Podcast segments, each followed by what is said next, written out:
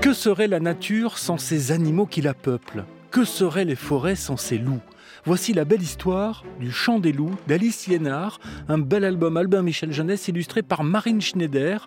L'histoire est lue par Delphine Rosenberg, bibliothécaire à la médiathèque de Vincennes, dans le Val-de-Marne.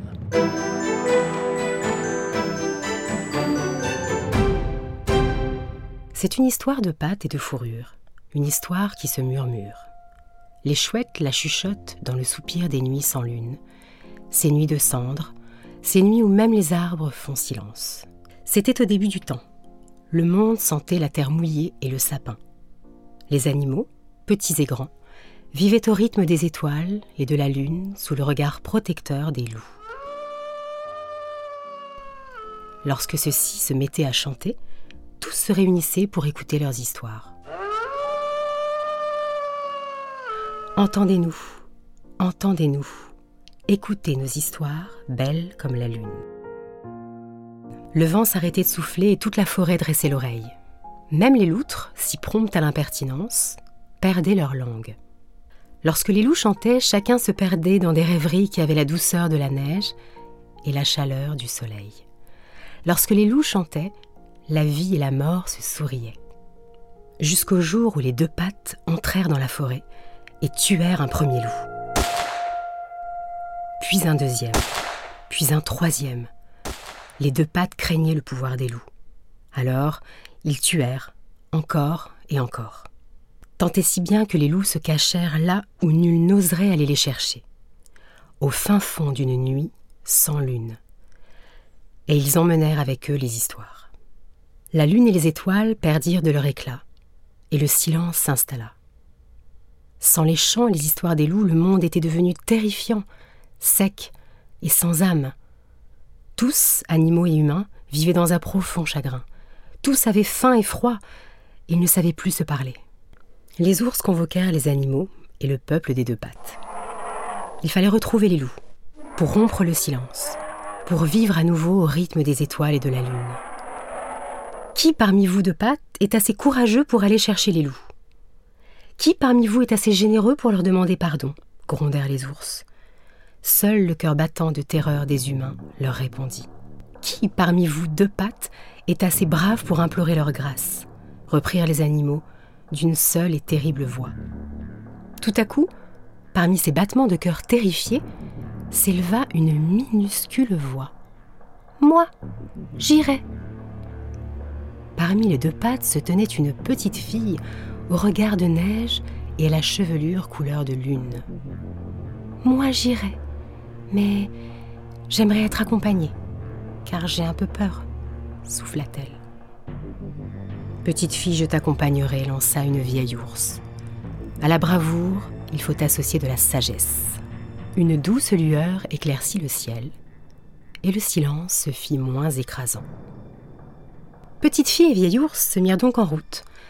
Elles traversèrent maintes forêts, maintes montagnes et maintes saisons.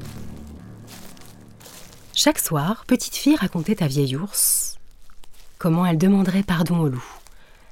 Elle leur ferait entendre toutes les mélodies qu'elle aimait, celles qui chatouillent, font rêver et parfois même pleurer. Mais surtout, elle entonnerait des airs qui célèbrent la lune, les étoiles, la forêt et les animaux. Et un peu les deux pattes aussi, pour que les loups apprennent à avoir moins peur de son peuple.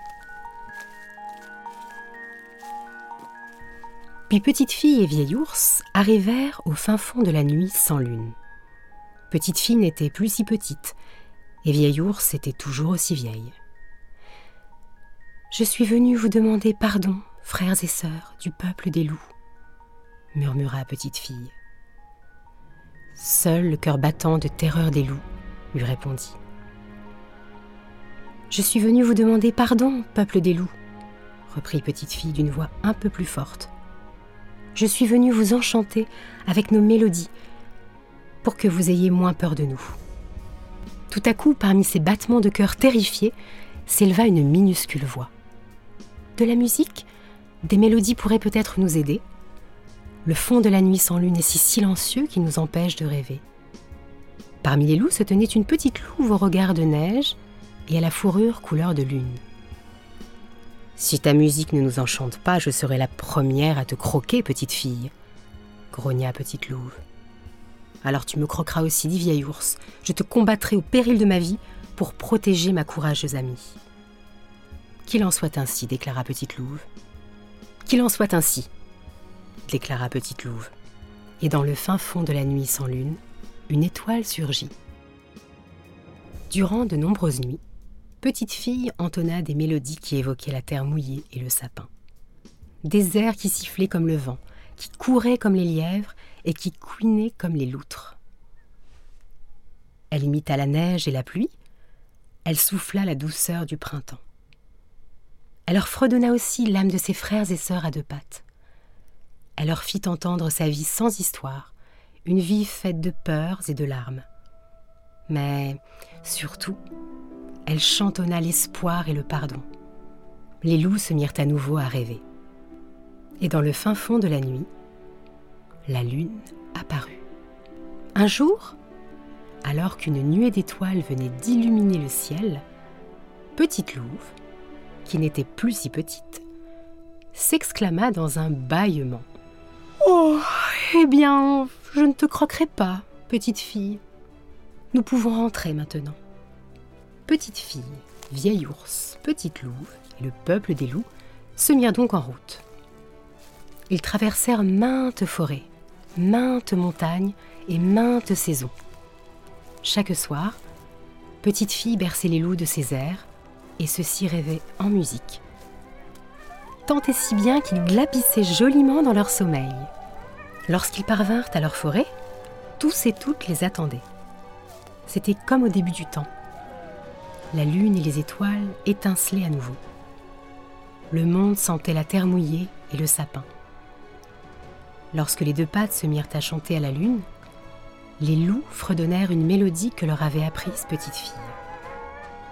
Le vent s'arrêta de souffler et toute la forêt dressa l'oreille. L'épais silence du monde fut alors enveloppé par les cœurs des loups, des animaux et des deux pattes qui battaient à l'unisson. Le peuple des loups était revenu, et avec eux, leurs histoires belles et rassurantes, comme la lune.